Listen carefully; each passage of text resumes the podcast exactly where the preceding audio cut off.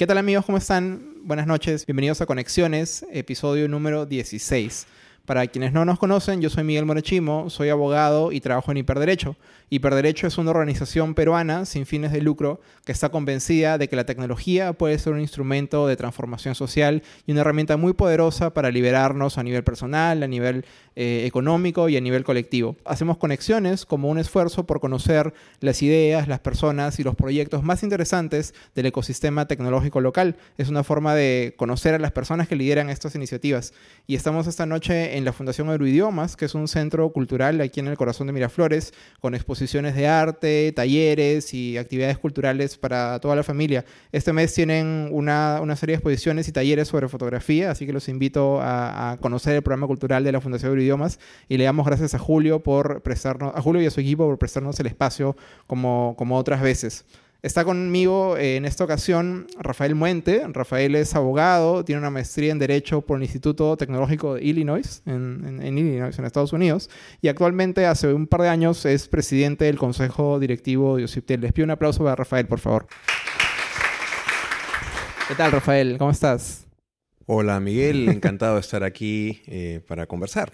Muchísimas gracias por aceptar nuestra invitación. Eh, es, eh, es, una, es una edición muy especial porque creo que es la primera vez que viene a Conexiones en los 16 números que llevamos una autoridad, una, una autoridad. Hemos tenido ex autoridades, pero nunca una autoridad en ejercicio. Así que apreciamos eh, por partida doble el tiempo y la dedicación que puedes eh, sacar de tu agenda para, para acompañarnos. Encantado. Como te comentaba Rafael, Conexiones es un esfuerzo por entender no solamente las ideas, los proyectos y las iniciativas del ecosistema local, sino también en, conocer un poco de las personas. Así que siempre empezamos preguntándoles a nuestros invitados la historia de su eh, relación personal con la tecnología y con Internet. Y lo que hacemos es preguntándoles si se acuerdan cuándo fue la primera vez que se usaron Internet. La primera vez que usé Internet estaba en, uh, en Tele 2000, trabajaba en Tele 2000. ¿Qué año era? Eh, creo que era el año 90 y 1.92 posiblemente. Y Tele 2000, eh, para quienes no saben, era un operador de telecomunicaciones. Sí, fue la primera operadora de telefonía celular aquí en el Perú. Originalmente se llamaba Telemóvil. Que era la empresa que trajo los celulares de Perú, digamos. Sí, fue la empresa del finado Genaro Delgado Parker, ¿no? Que, que le inició yo, la inició en el 90, sino, no, en el, en el 90 le inició. Entonces mi, mi primer acercamiento haber sido en el año 93 o 94 posiblemente, en verdad. Y claro, fue vendida a, a Bell South el año 97. Pero ¿te acuerdas cómo fue esa primera conexión que hiciste? ¿Ya existía eh, navegador web?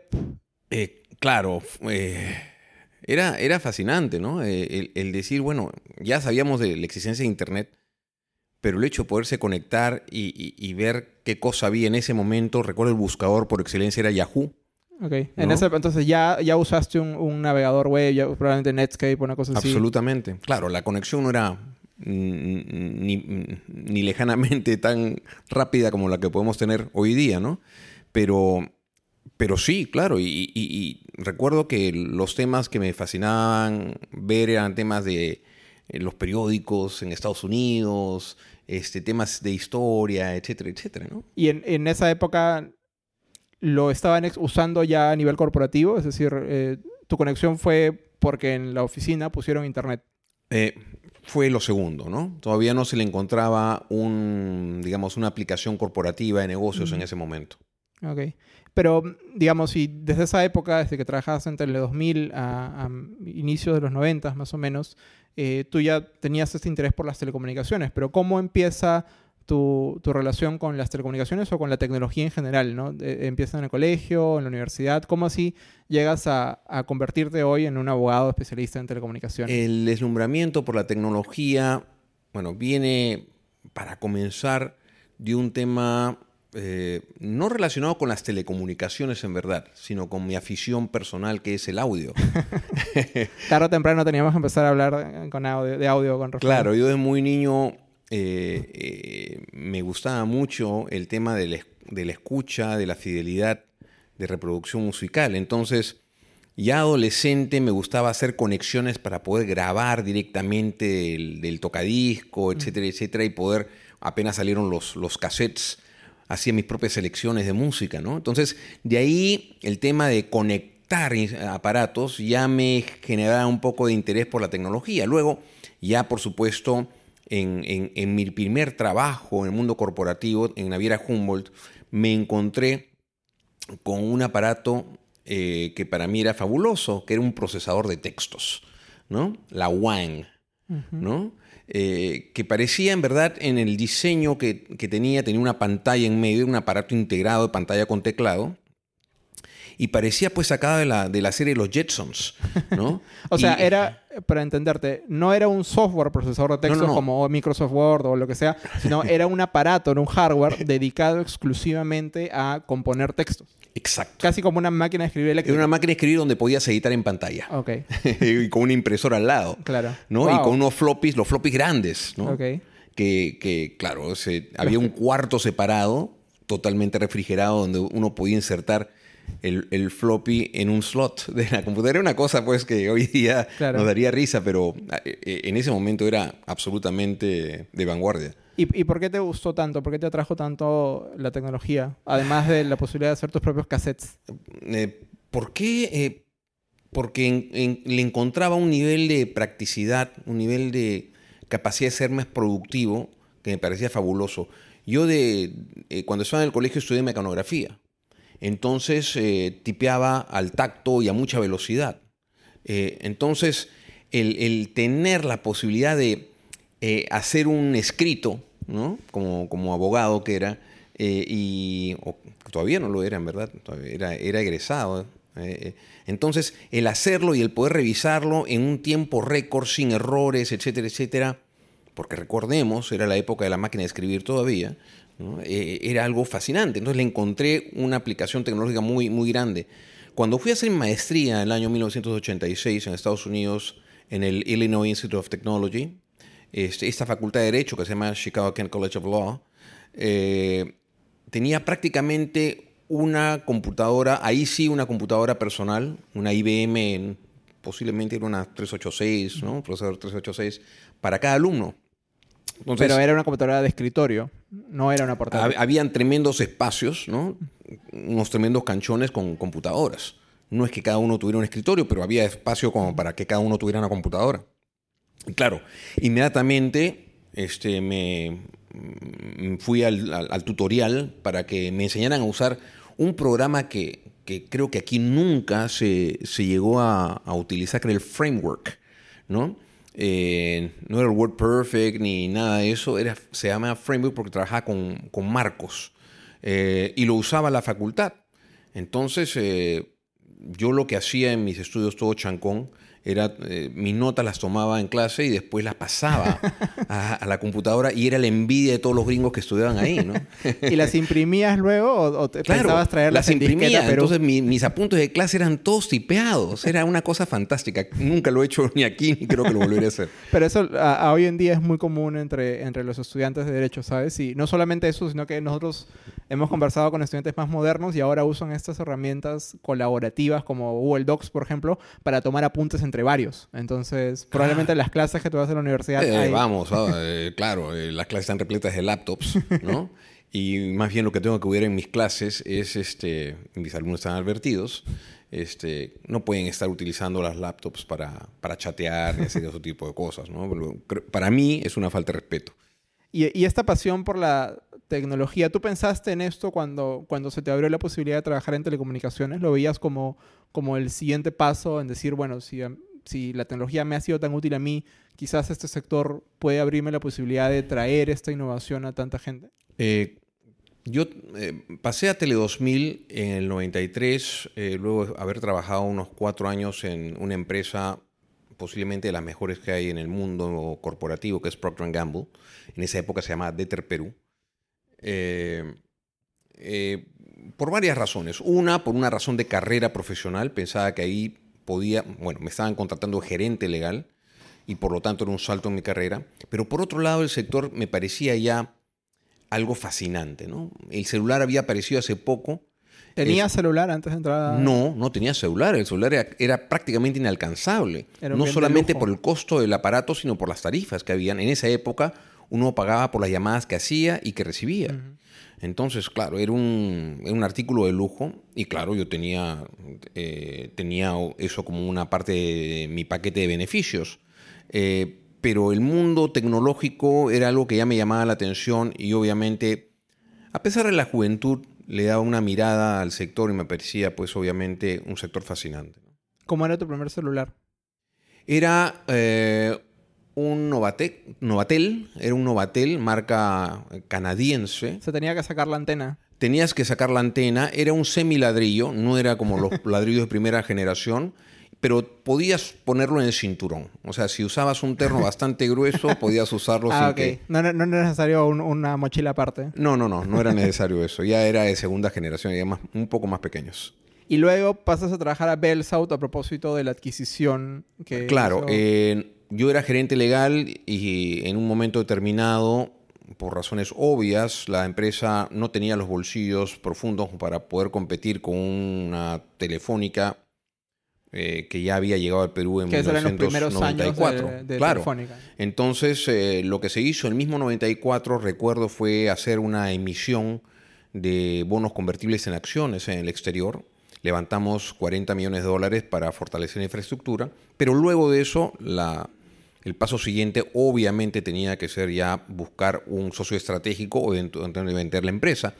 Genaro este, decidió lo segundo, entonces nos pusimos a trabajar en un proyecto, tuvimos varias empresas interesadas, finalmente Belsad fue la que hizo la mejor oferta e hicimos pues todo el trabajo interno para efectos de la transferencia de un paquete importante de acciones, después se hizo otro paquete y claro, yo me sentía felicísimo porque empresa familiar, ¿no? con una personalidad como la de Genaro, ahí pasar a una empresa internacional norteamericana, yo con el background de haber eh, trabajado en, en, Procter Gamble, oh, para mí era pues este, obviamente una, una razón para estar feliz y efectivamente encajé muy bien con la gente que llegó porque manejaba la misma cultura corporativa, ¿no? la, misma, la, la misma manera de ver las cosas.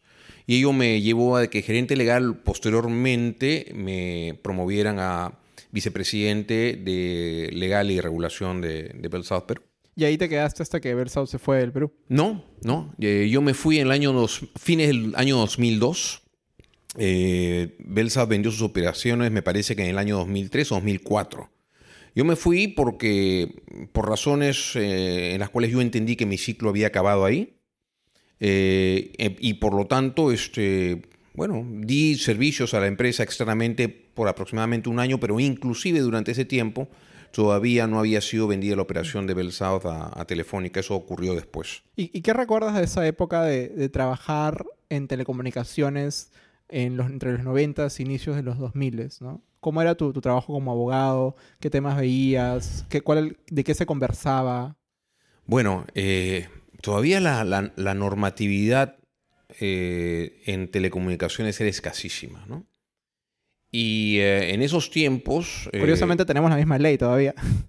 eh, la, la ley en verdad sale en 1991, ¿no? Es un decreto legislativo. y al poco tiempo que yo entré a Tele 2000 en el 93 salió el texto único ordenado Que es el que del usando. reglamento, ¿no? Este, entonces, claro, era recién la normatividad estaba funcionando, todavía Ociptel no operaba. O sea, imagínate, ¿no? Los primeros tiempos donde buscamos la interconexión con la CPT estatal, que nos negó interconexión. O sea, la CPT dijo, no le damos a la todavía había interconexión. CPT en esa época entonces. Todavía no se... No había, no había. Entonces, ¿cómo se obtuvo la interconexión con los teléfonos fijos, en la telefonía básica, como se le llamaba en ese tiempo, a través de, de- de una empresa celular pequeña, eh, cuando la CPT no quería, eh, no nos permitía la interconexión? Increíblemente se hizo a través de una interconexión indirecta por Entel. O sea, Entel, otra entidad estatal, que por rivalidad se da muy mal con la CPT, nos permitió hacer una interconexión indirecta asignándonos eh, el código de una ciudad, que creo que era Chimbote o algo por el estilo. Entonces tú para llamar a un celular de Tele Verso. 2000 marcabas como si estuvieras llamando a Chimbote. Claro que es el tipo de cosas para quienes eh, nos escuchan. que es el tipo de cosas que, que si pasaran hoy estarían mucho mejor ordenadas por CIPTEL, porque no podrían negar la interconexión, hay, hay parámetros. Claro, etcétera, la ¿no? interconexión, eh, bueno, en verdad la interconexión es de interés público y además es una con- condición esencial para la concesión. En otras palabras, un operador no puede decir no porque incluso podría, si es que se plantea en esos términos, hasta podría perder la concesión.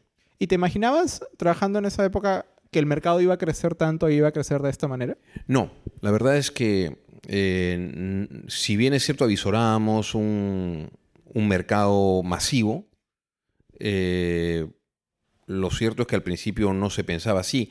El mercado crece exponencialmente cuando aparece el que llama paga. En cambio, que Ociptel estableció en la manera de eh, establecer las tarifas entre el tráfico de telefonía fija con la telefonía móvil.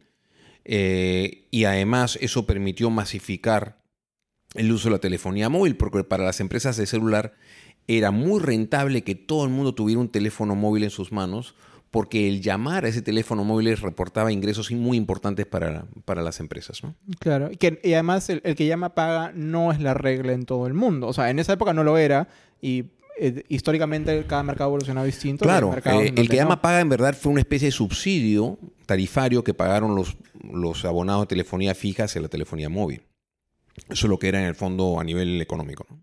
¿Y cómo ves la, la evolución del rol mismo del abogado en este espacio? Desde lo que hacía un abogado, lo que se esperaba de un abogado en esa época, hasta lo que se espera de un abogado, de un operador jurídico en el... en el- Bueno, eh, el, el rol del abogado era muy parecido al tradicional en esa época, ¿no? No había, no habían grandes cambios, se trataba del rol eh, de eh, la interpretación normativa, ¿no? Eh, y el establecer mm, desde el punto de vista de abogado interno las estrategias para poder eh, obtener los objetivos respectivos, el litigar, ya sea en vía administrativa o en la vía jurisdiccional, eh, era bastante típico. Hoy día el abogado eh, se ha tenido que de alguna manera transformar en la medida que las organizaciones también se han transformado y que el entorno se ha transformado. Hoy día el abogado no solamente requiere tener más habilidades en términos tecnológicas, para, para efectos, por ejemplo, de obtener información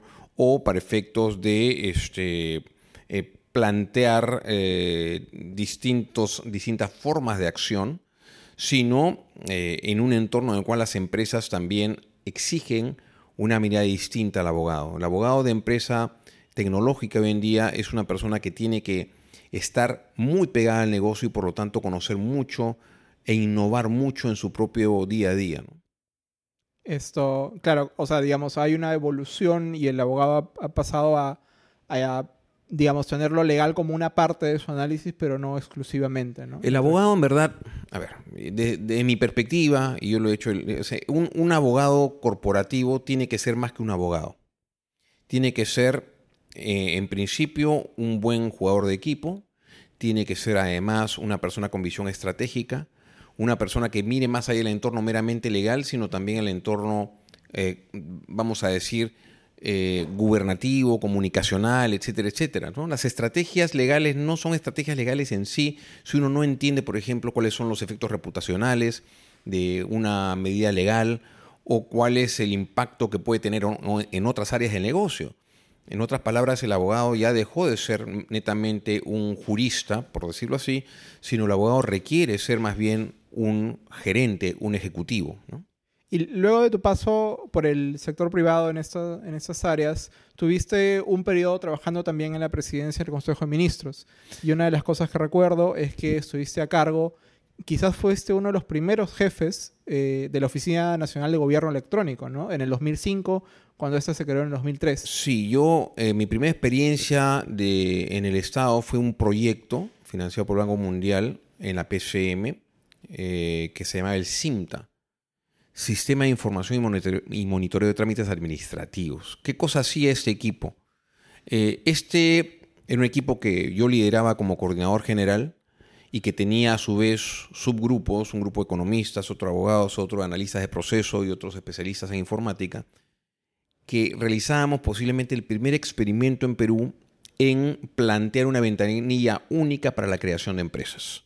Ese era el reto, creación de empresas. Y para ello, por supuesto, lo primero que teníamos que hacer era analizar los procesos que habían dentro del Estado, dentro de las distintas entidades involucradas, desde el notario, que interviene en el tema de la minuta, pasando por eh, registros públicos, eh, luego por la SUNAT, eh, Ministerio de Trabajo, municipalidades, defensa civil, y reestructurar esos procesos y a su vez darle una posibilidad de aplicación informática para que pudiera hacerse en línea. Eso es- estamos hablando del año 2004, ¿no? Claro. Eh, ya tiempos bastante remotos. Y recuerdo cuando hubo un cambio de, eh, de presidencia del Consejo de Ministros, en esa época eh, entró como titular de PCM eh, Pedro Pablo Kuczynski. Entonces cambió todo el equipo y eh, dentro de las presentaciones que los distintos grupos hacíamos, eh, mi equipo hizo la presentación y como consecuencia de la buena apreciación del trabajo que habíamos hecho, me solicitaron o me, me- me plantearon ser presidente, o perdón, jefe, jefe de la Oficina Nacional de Gobierno Electrónico e Informática, la ONGI Que ya estaba creada en esa que ya estaba creada, pero era una jefatura que reportaba a, a una dirección general, ¿no? que era eh, la Secretaría de Gestión Gestión Pública. De la PCM. Y claro, ¿y, y qué, qué, qué- qué aprendizajes de esa época, de tu paso por ONGI? En una época, en el 2005, además, en la que se estaban cambiando un montón de normas a propósito de eso. No solo se le dotó de más eh, viada a la ONGI, sino me parece que en esa época también se creó CODESI. Eh, Claro, ya, se había, ya había salido la primera versión de la Agenda Digital Peruana. Exacto. Acaba de salir. Y claro, yo llego ahí y me encontré con algo que jamás pensé encontrarme en la ONGI. Y es que tal era el, el concepto, la concepción de lo que podía ser la ONGI, que gran parte de las personas que trabajaban, que eran solamente ingenieros, solamente ingenieros, estaban abocados a crear eh, el, el- el- el- el software que manejaba el Consucode, hoy, hoy OCE, OCE. para efecto de las compras públicas. O sea, era ¿Ya? literalmente un área TI. O sea, era un área técnico que se ponía a, a- a- a programar, ¿no? Y era una entidad, eh, eh, ONGI tenía que ser una entidad normativa Y- y y, con no tenía un solo abogado. claro. No tenía un solo abogado, ni una sola persona que hiciera realmente trabajo normativo, eh, porque todos estaban abocados en ello. Además, todos eran eh, personal fuera de planilla, ¿no? No había, en esa época no había CAS. Y, todos no eran servicios no personales. personales, todos, incluso, incluso yo. todos. ¿no? Incluso yo. Y este, recuerdo que pedí, pedí, por favor, consígueme un abogado, aunque sea un practicante. aunque sea un practicante necesito. Y no, tuve yo con, con mi dinero, sacar De de, de verdad. mi dinero y, y yo contratar un practicante para la oficina.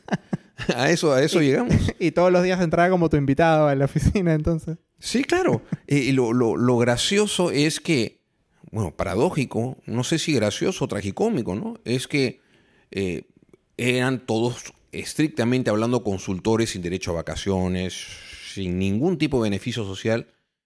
Y mi rol era convencerlos de que teníamos todos que tener un horario, teníamos que disciplinadamente hacer nuestro trabajo. Entonces, ¿cómo por un lado le estás negando todos los derechos propios eh, del mundo laboral a la gente que está trabajando y por otro lado este, tratarla como si fuera un independiente, ¿no?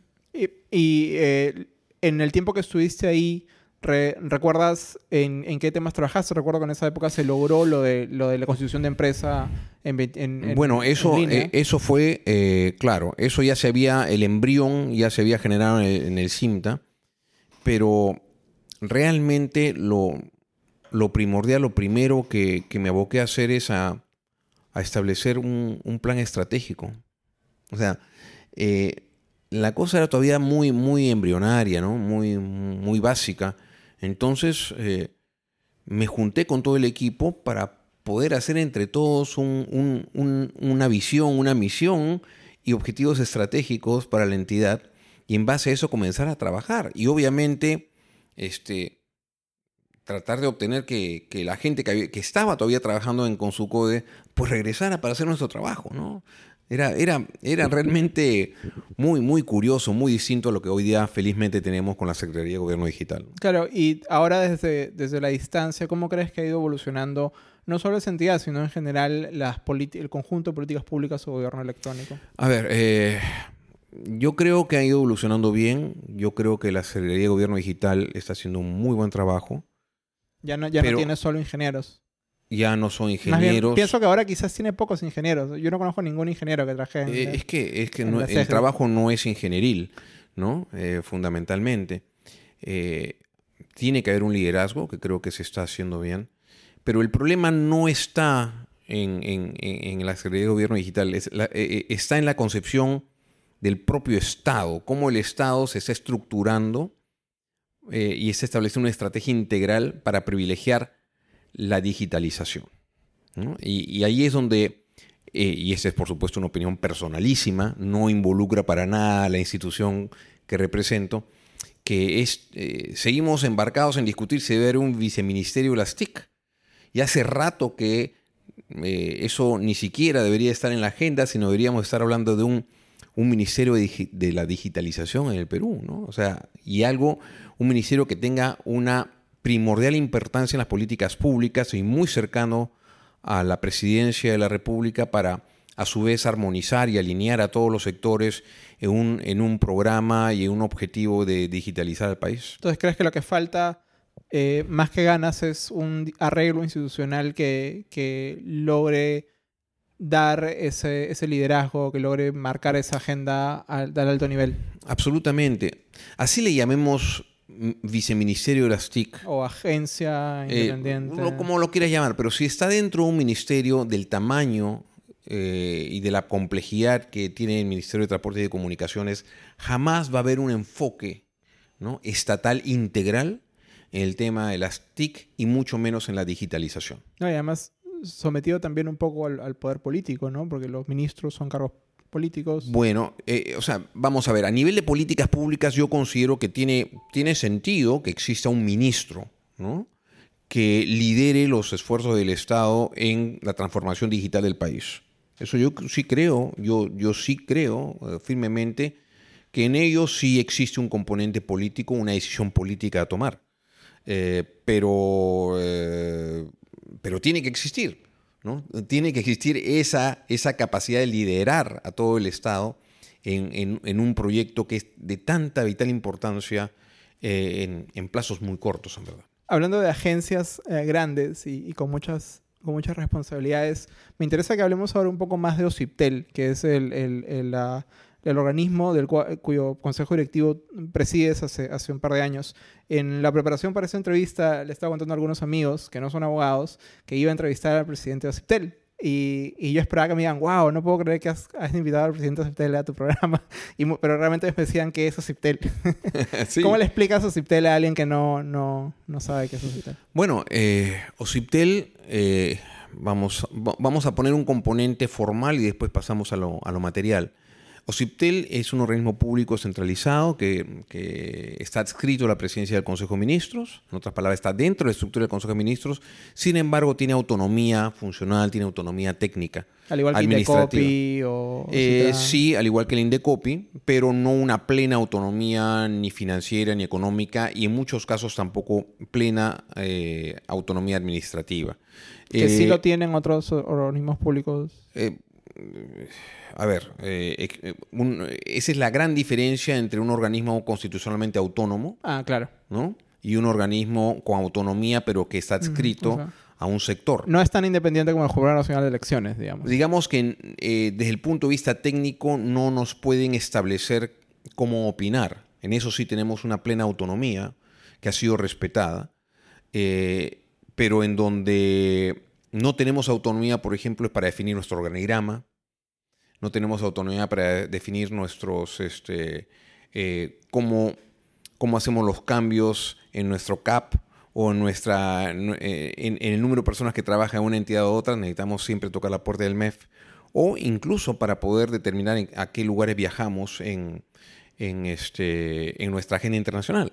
Entonces, claro, es una, es una autonomía relativa. Los ingresos que recibe el OCIPTEL eh, son directamente recaudados como un porcentaje de la facturación eh, de las empresas por la prestación de servicios públicos, que además resulta siendo bastante escasa considerando el aumento de las eh, responsabilidades y funciones de los CIPTEL.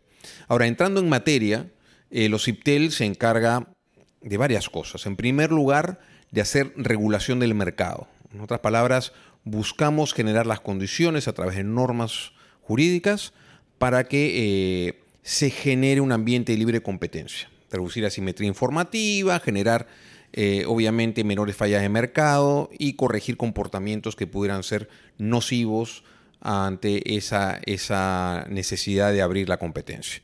Lo que hace también, en términos generales, es emitir normas tanto de carácter general, no regulatorias, como de carácter, digamos, particular, como los mandatos, etcétera, ¿no? Eh, mandatos tanto de, compartición de infraestructura como interconexión, por ejemplo. Eh, también somos la segunda instancia en los reclamos de los usuarios. Cuando un usuario reclama, lo hace ante el operador en primera instancia y luego puede apelar, si es que no está conforme con dicha resolución, a los IPTEL que tiene un tribunal de reclamos de usuarios, del TRASU, que es la segunda instancia. Resolvemos controversias entre operadores, eh, cuando existieran alguna controversia por temas de libre competencia, competencia leal, etcétera, etcétera. O sea, somos agencia de competencia de esa perspectiva eh, y también, eh, muy importantemente, supervisamos y eventualmente sancionamos a los operadores cuando no cumplen con las normas respectivas. Entonces, eh, dentro de, ese, de esa cantidad de, responsabilidades es que nosotros nos, manejamos. Y esto sobre el ámbito, eh, para que nos quede claro a todos, de servicios públicos de telecomunicaciones. Sí, básicamente para aterrizar el concepto, sí, efectivamente, servicios públicos de telecomunicaciones, lo cual hoy día involucra internet fijo, internet móvil, ¿no? telefonía fija, móvil, eh, televisión, televisión, de, televisión de, paga, ¿no? televisión de paga. Esto, y, e, eso eh, yo creo que quizás tiene que ver con la razón por la cual mucha gente no está muy enterado o enterada de lo que hace Ociptel, porque pienso que quizás eh, como avanza el mercado, cada vez más nosotros dependemos de servicios que no son servicios públicos de telecomunicaciones. ¿no? Si yo quiero llamar a mi mamá, uso probablemente WhatsApp o FaceTime, y si quiero escribir un mensaje a alguien, uso el correo electrónico, o no sé, cada vez más yo creo que eh, nuestro día a día y estamos interactuando con esto que en, la jerga técnica se llama servicios over the top, ¿no? servicios finales, eh, y los, los, servicios públicos de telecomunicaciones, como la, llama, la, telefonía fija. No sé quién ha usado recientemente un teléfono eh, público, por ejemplo. No sé, esto... ¿Qué es eso? cada, vez, cada vez esto, cada vez están un poco más lejos de la vida diaria de la gente. Eh, ¿Cómo está encontrando en este escenario cambiante Ociptel su rol? Bueno, aquí hablamos de varios, varios aspectos, ¿no? Sin duda alguna, aquellos servicios que legalmente da nuestra ley y reglamento eh, vigente desde hace tantos años, eh, más de 25 años en verdad, eh, los llamados servicios de valor añadido terminan siendo los servicios principales hoy en día. Claro, literalmente Internet es casi una nota al pie en la lista de servicios públicos de telecomunicaciones. Así es. O sea, hoy día Internet es el servicio.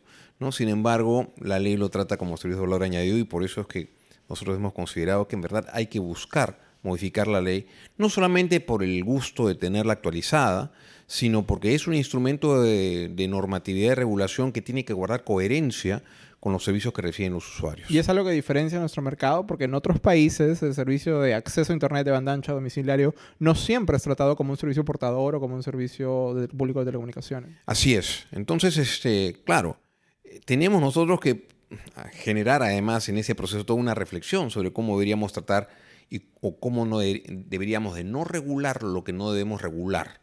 Porque aquí, nuevamente, como dicen, la tentación regulatoria siempre, siempre está dando vueltas y más bien nosotros somos muy conscientes de la necesidad también de desregular cuando resulta eh, conveniente hacerlo.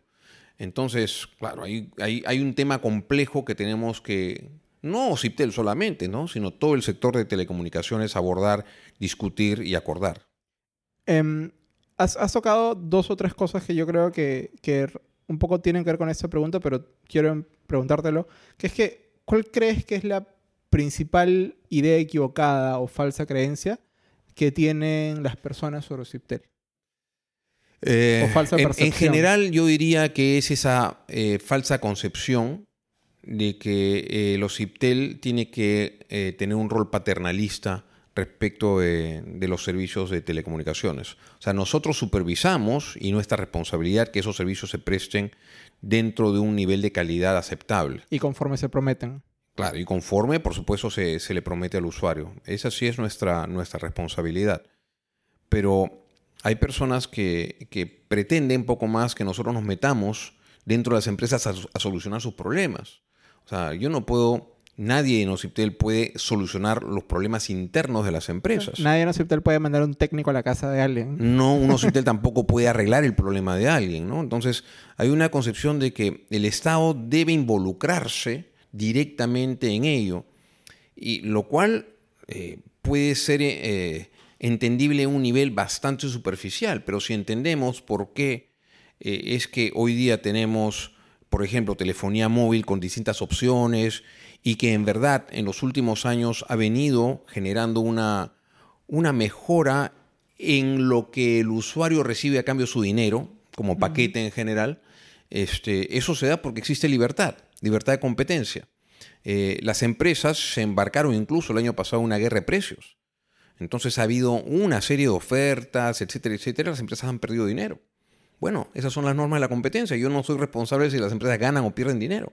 Yo no intervengo, este, salvo que existan como Ciptel. Estoy hablando como Ciptel, ¿no? Ciptel no interviene este, eh, a menos que exista una vulnerabilidad a las normas de libre y leal competencia. Claro que yo creo que tú lo identificas bien. Un problema es ese, que la gente espera que Ociptel de una u otra manera termine configurando la oferta comercial de las empresas o termine como realmente diciendo cómo tendría que ser todo el mercado cuando realmente lo que el rol que, aspira a tener y que no es porque tú lo quieras así, sino porque así está diseñada nuestra constitución y las leyes que, el Congreso ha dado para que, fijan este espacio, es el rol simplemente de tutelar que lo que sea que la iniciativa privada esté haciendo no afecte los límites que las leyes han marcado. Y los límites son la libre competencia, los límites son la expectativa del usuario, lo que se promete.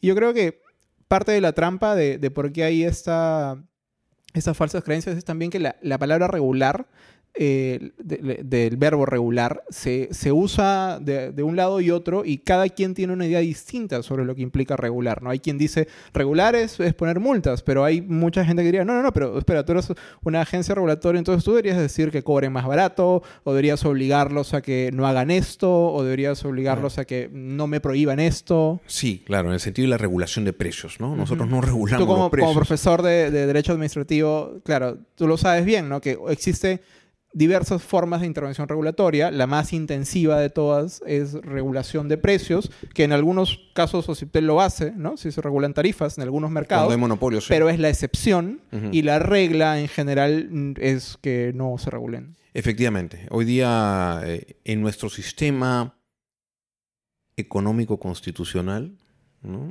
en verdad el Estado no regula precios cuando existe un marco de libre competencia. Y eso es lo que Ociptel hace. Ahora, a colación de lo que mencionas, hay, otro, hay otra, otra concepción de las personas, ¿no? Y es que eh, eh, piensan que el OCIPTEL debe o puede estar en capacidad de sancionar a los operadores por cada problema individual que tiene, que tiene el usuario. ¿no? Eh, hay 42 millones de líneas activas. Eh, Ociptel tiene aproximadamente 600 colaboradores a nivel nacional y tenemos a nuestro cargo la supervisión de cada uno de los rincones del país.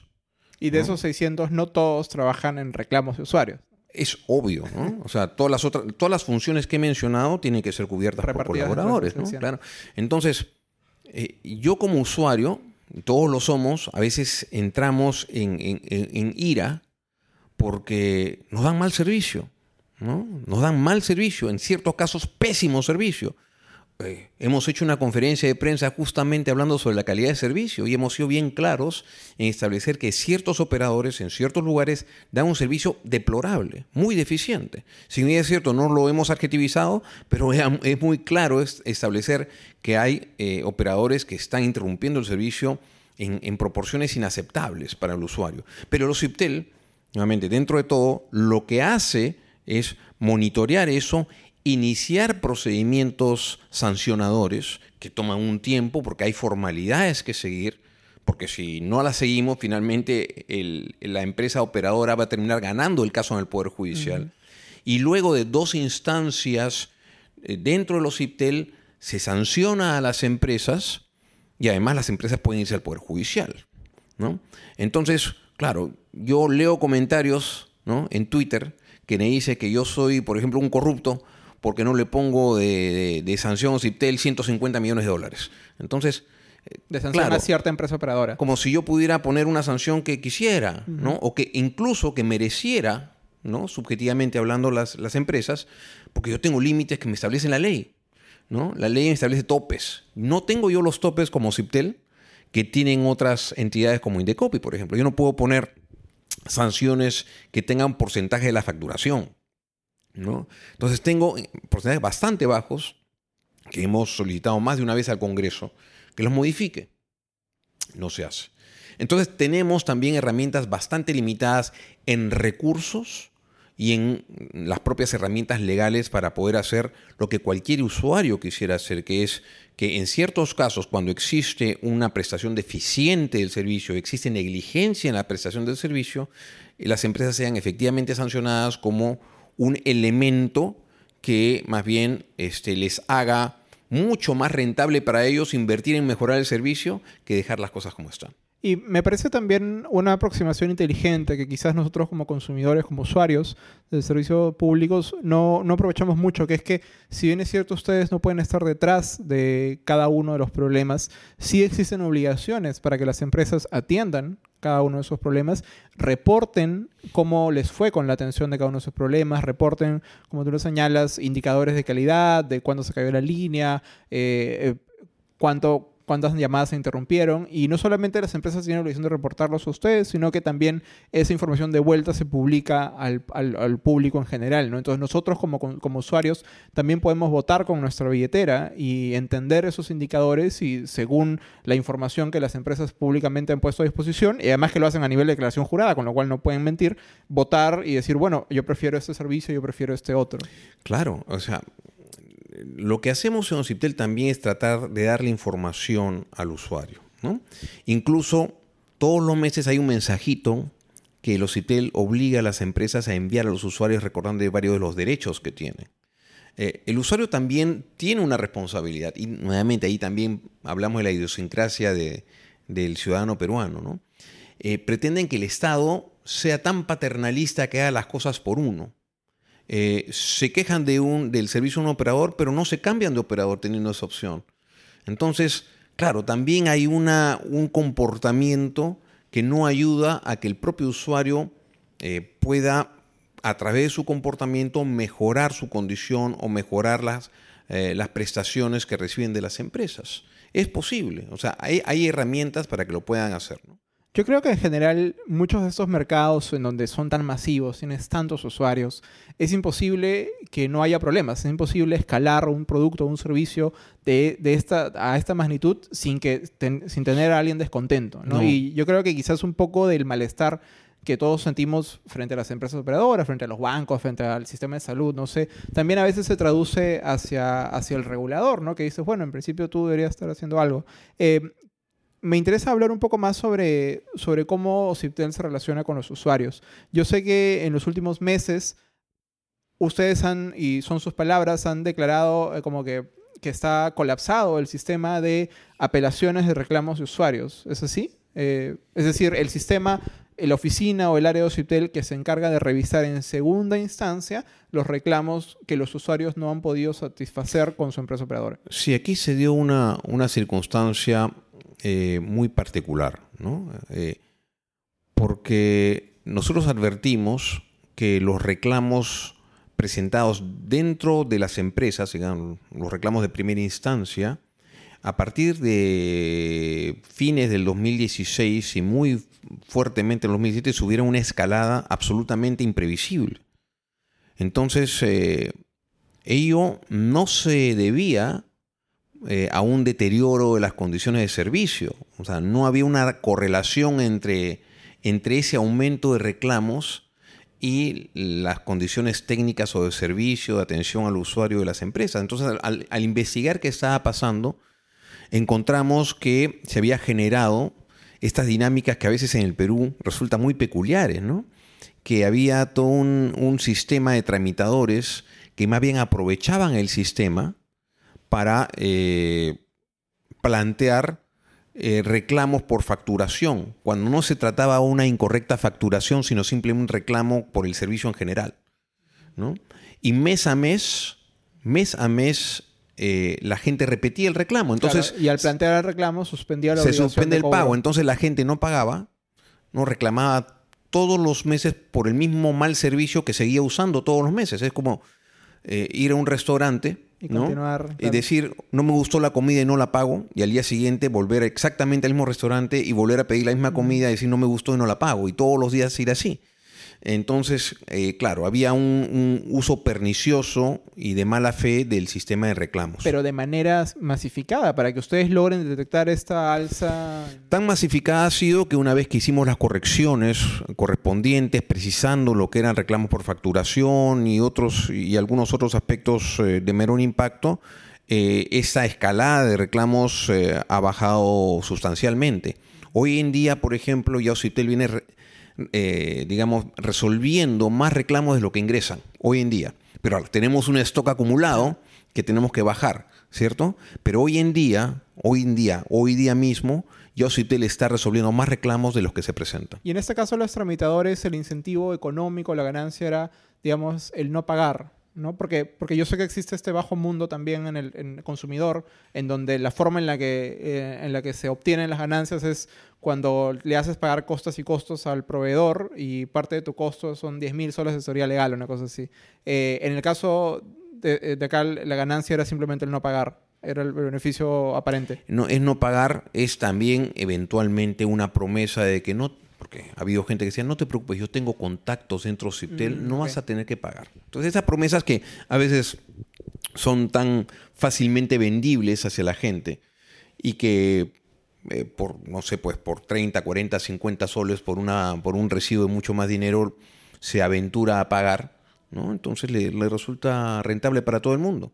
Porque claro, porque cuando yo leí esta noticia pensaba, quizás Ociptel se está quejando de que ahora es muy fácil reclamar. Y a mí no me parece malo que sea fácil reclamar, no me parece malo que ahora se pueda hacer por internet. Yo sé que una de las cosas que hicieron es que dejaron de, hacerlo por teléfono también. Eh, la apelación telefónica. Lo que pasa es que, en primer lugar, alrededor del 65% de las apelaciones telefónicas eran declaradas infundadas. Y es que no es fácil fundamentar una apelación oralmente. ¿no? Los abogados nos preparamos para poder realizar exposiciones orales pero el ciudadano común y corriente no tiene la preparación ni esa facilidad.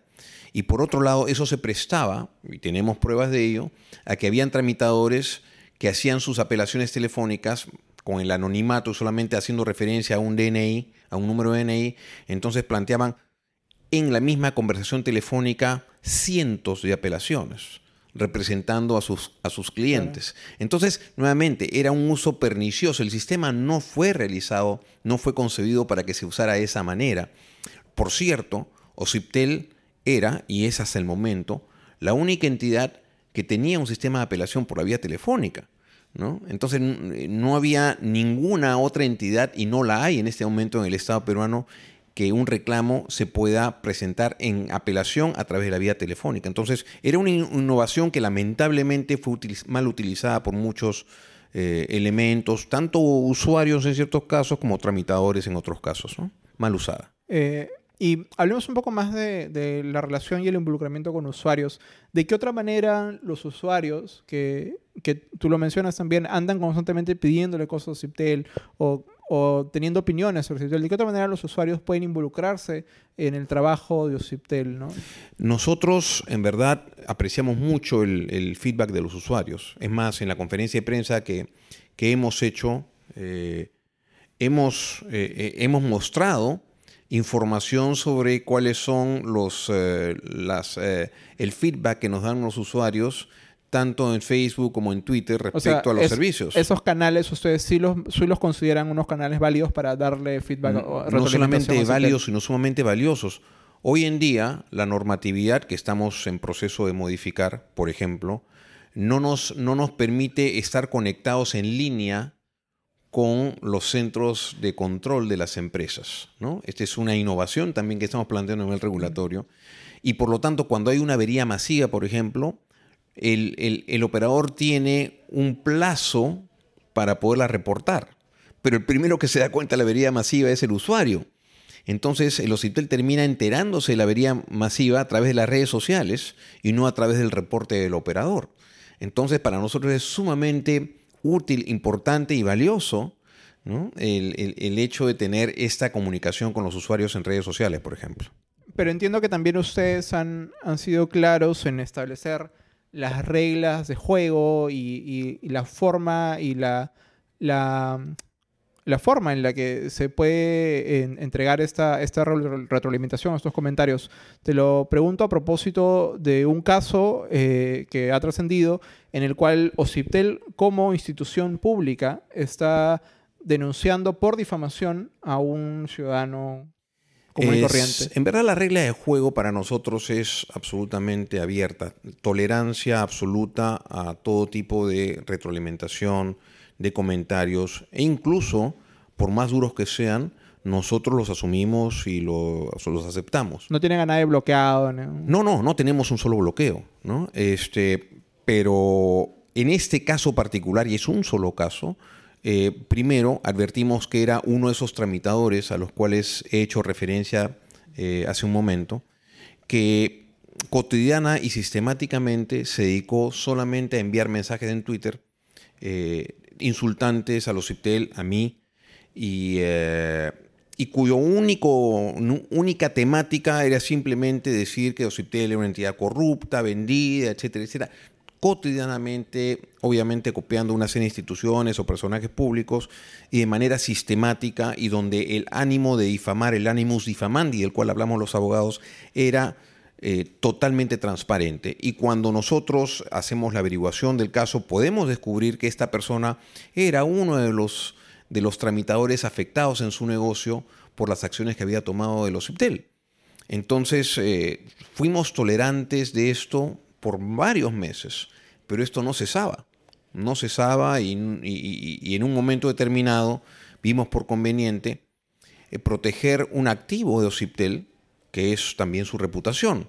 Ociptel, como, como, como te consta, no es conocido por todos porque nosotros no, no, no, ponemos avisos en diarios, no, no, tenemos un programa en televisión, no ponemos publicidad en medios masivos. Este, dependemos de medios de llegada todavía bastante limitados. ¿no? Para nosotros, nuestra capacidad de influir en las decisiones que nos conciernen depende mucho de la credibilidad y la reputación que tenemos. Es un valor muy importante para nosotros. Si bien somos tolerantes en extremo a todo tipo de críticas, eh, lo que ocurrió en este único caso era ya claramente un tema de difamación, digamos, en, el estado más puro. Era simplemente el ánimo de perjudicar y de insultar este, a la institución y a mí, por supuesto, también, de paso, este, de todos los modos posibles y cotidianamente. Ante eso, tomamos una, decisión, si bien es cierto puede ser discutible, si bien es cierto puede ser este, materia de, discusión, pero pensamos que en este caso se había desbordado totalmente el límite de tolerancia y que estábamos ante una clarísima eh, muestra de ánimo de, eh, de difamar y no de criticar. En Internet existe esta frase de no alimentar al troll, eh, que es que precisamente ¿no? cuando alguien te está troleando, te está troleando, existe esta idea de que no deberías interactuar con él o ella y no deberías como que seguirle el juego o caer en su juego porque lo único que está haciendo es está alimentando y lo está haciendo más grande. A veces me da la impresión de que lo que ustedes han hecho es al recontraalimentarlo porque les están dando precisamente la yema y el gusto, ¿no? Le pregunto, ¿no hubiera sido mejor ignorarlo? Nosotros no contestamos uno solo de los mensajes que envió. Guardamos un silencio absoluto en estos mensajes que durante varios meses cotidianamente esta persona realizó. Eh, eh, no alimentamos al troll. pero en un momento determinado vimos por este, colmada, esa, esa razonable paciencia y optamos por, por la vía legal, ¿no? que además, dicho sea de paso, el juez que tomó eh, jurisdicción sobre el mismo dispuso, por supuesto, ¿no? de acuerdo a la evaluación de las evidencias presentadas, de que el denunciado pues dejara de, de, emitir estos mensajes cotidianos. ¿no? Hablemos un poco más, de, gracias por, la respuesta tan, tan, tan abierta, hablemos un poco más de Internet, ya para terminar. Eh, ¿Qué está haciendo CIPTEL en materia de Internet, de acceso a Internet? Yo sé que existe un marco regulatorio sobre neutralidad de red.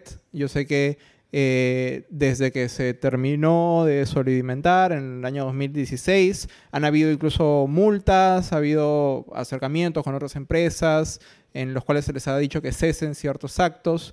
Eh, además de eso, o incluyendo eso, ¿qué otras cosas están haciendo en el espacio de Internet? Nuestro, nuestro programa y nuestra audiencia son usuarios intensivos de Internet, entonces creo que les interesaría saber mucho qué está haciendo OCIPTEL en materia de Internet para su beneficio o por, por sus intereses. Bueno, eh, eh, lo que está haciendo eh, OCIPTEL Internet no está en este momento eh, pensado en el ámbito regulatorio, ¿no? ni normativo.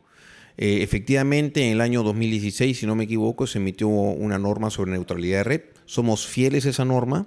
Pensamos que es una norma cuya vigencia sirve hoy en día y más bien nos preocupan otros temas como garantizar la calidad de servicio. Eh, sabemos que el Internet es esencial para el desarrollo y el bienestar de, los pueblos y del pueblo peruano en particular. Y lo que buscamos es más que nada que exista una conectividad de Internet eh, que permita tener acceso a banda ancha, que es absolutamente fundamental y además poniendo en agenda una serie de aspectos que son fundamentales. Por ejemplo, el tema de eh, cómo se gestiona el espectro radioeléctrico eh, y quién debe gestionarlo y cómo se debe gestionar y por supuesto eh, estar atentos a una serie de aspectos que también son de discusión no solamente que en el Perú, sino fundamentalmente mundial, el tema de las OTTs, y las discusiones sobre cómo tratar. ¿Cómo se están articulando ustedes dentro de esas conversaciones? Porque imagino que irán a foros eh, regionales, internacionales, donde se sientan con otros reguladores que quizás están, están pensando en, en los temas en los que eh, tú piensas, ¿no? Justamente regular, no sé, eso es lo valioso. Exacto. Eso es lo valioso de la agenda internacional de OCIPTEL, ¿no? Que tenemos eh, la posibilidad de reunirnos con otros reguladores que estamos pasando exactamente la misma situación Incluso uh, existe un, un, evento mundial de los reguladores eh, que se llama el GSR, el GSR, que es la cumbre global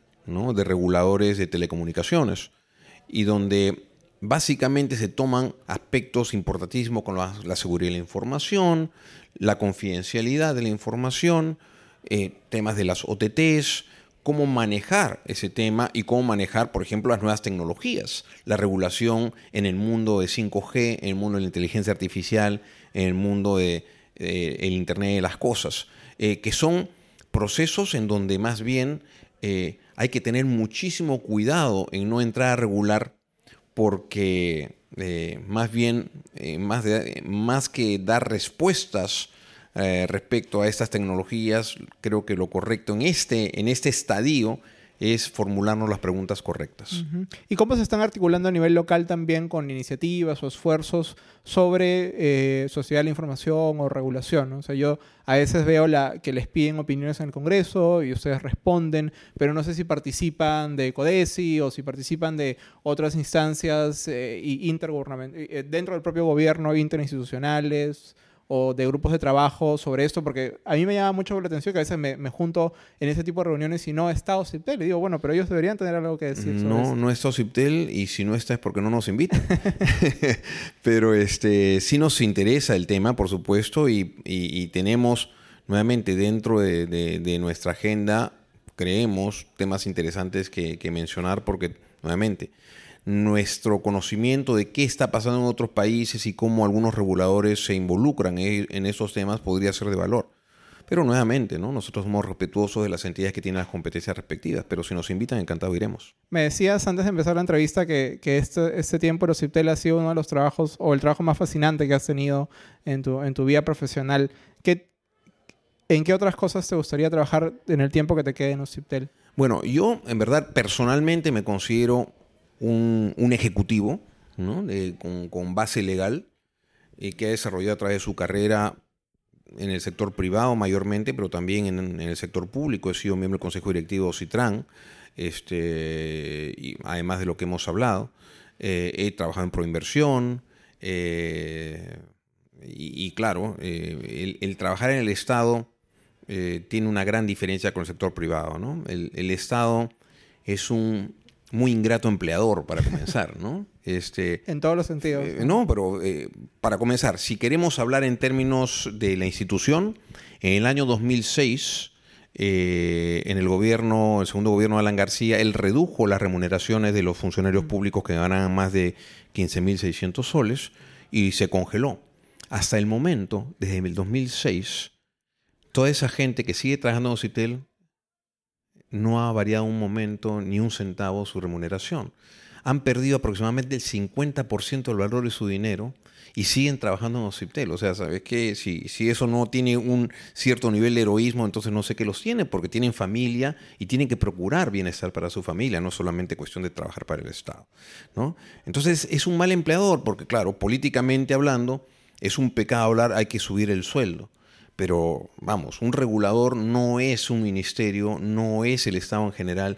Tenemos gente altamente técnica, ¿no? Eh, hacemos un trabajo bastante técnico reconocido, somos los presidentes de Regulatel este año. Eh, y el trabajo de CIPTEL es bien visto por reguladores de otras partes del mundo. La OCDE nos ha evaluado y ha concluido que somos un regulador competente, ha elogiado muchas de las cosas que hacemos, por supuesto que está estableciendo una serie de, de, planes de mejora, que era el objetivo, por supuesto, de la evaluación, eh, pero en general ¿no? Eh, eh, hay mucho, mucho maltrato ¿no? de parte del Estado.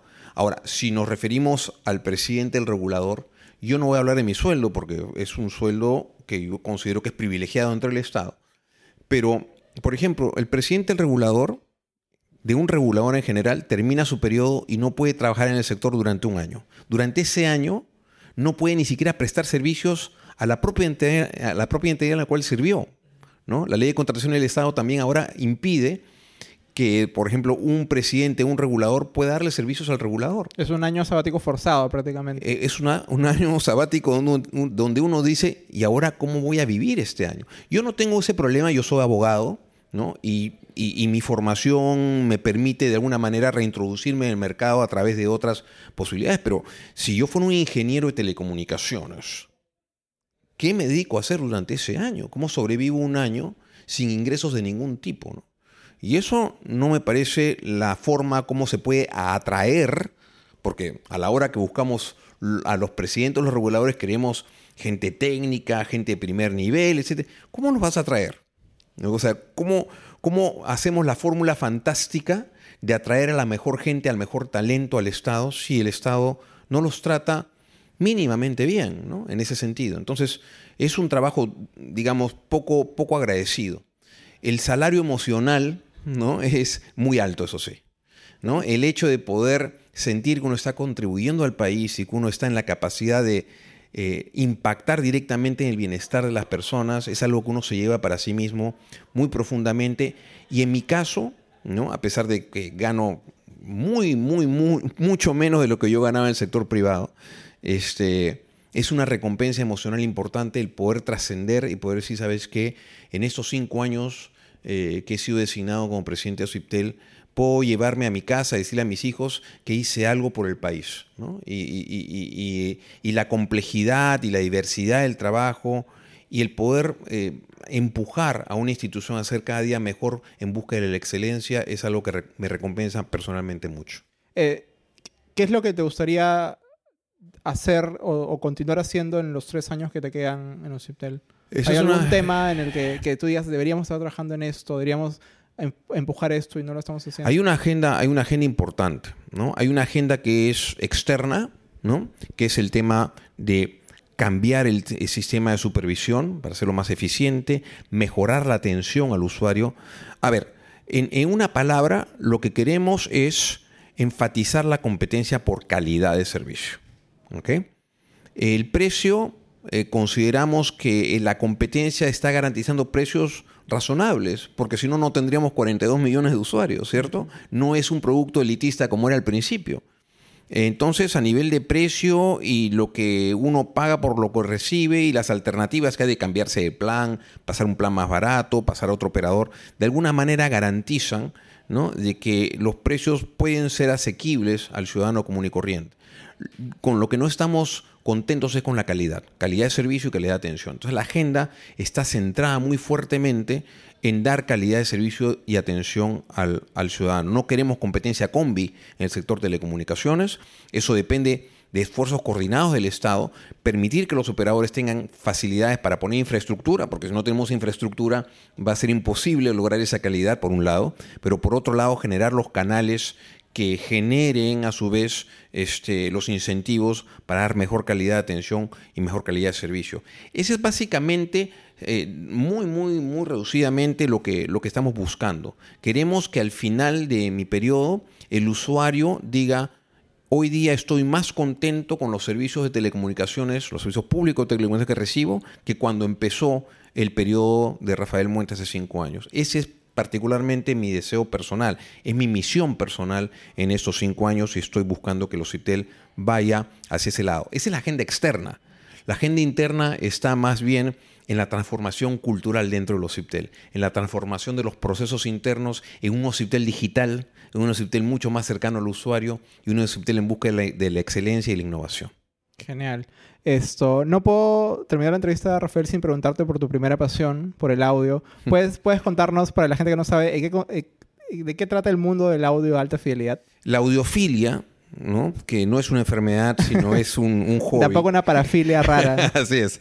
Eh, eh, consiste en eh, este esfuerzo que, que, hacemos los, los, oyentes de la música en obtener la reproducción más cercana a la realidad posible.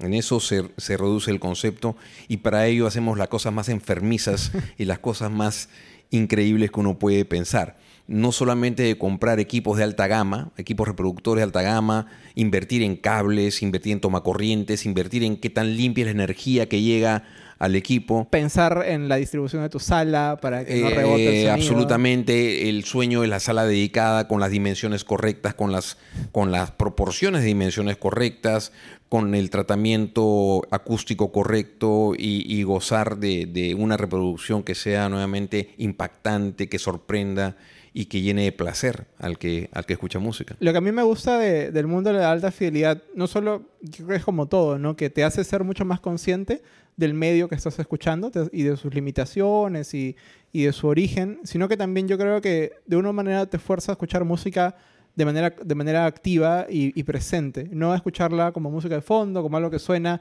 y que tú no controlas, sino esta idea de que tú, por ejemplo, si tú estás escuchando un disco, tienes que estar pendiente de en qué momento cambia, se acaba el lado, porque tienes que darle la vuelta, porque en el mundo de la alta fidelidad, un aparato que, que, que en donde la aguja se regresa o te da la vuelta y, solito al disco es considerado malo porque es un ruido innecesario que se añade a la reproducción. ¿no? Sí, Me encanta este aspecto de ceremonia del té. Yo sé que es muy discutible hasta qué punto se escucha bien, mal, pero a mí me gusta mucho que de una u otra manera nos devuelve esta idea de la tecnología también como un pasatiempo, como una recreación.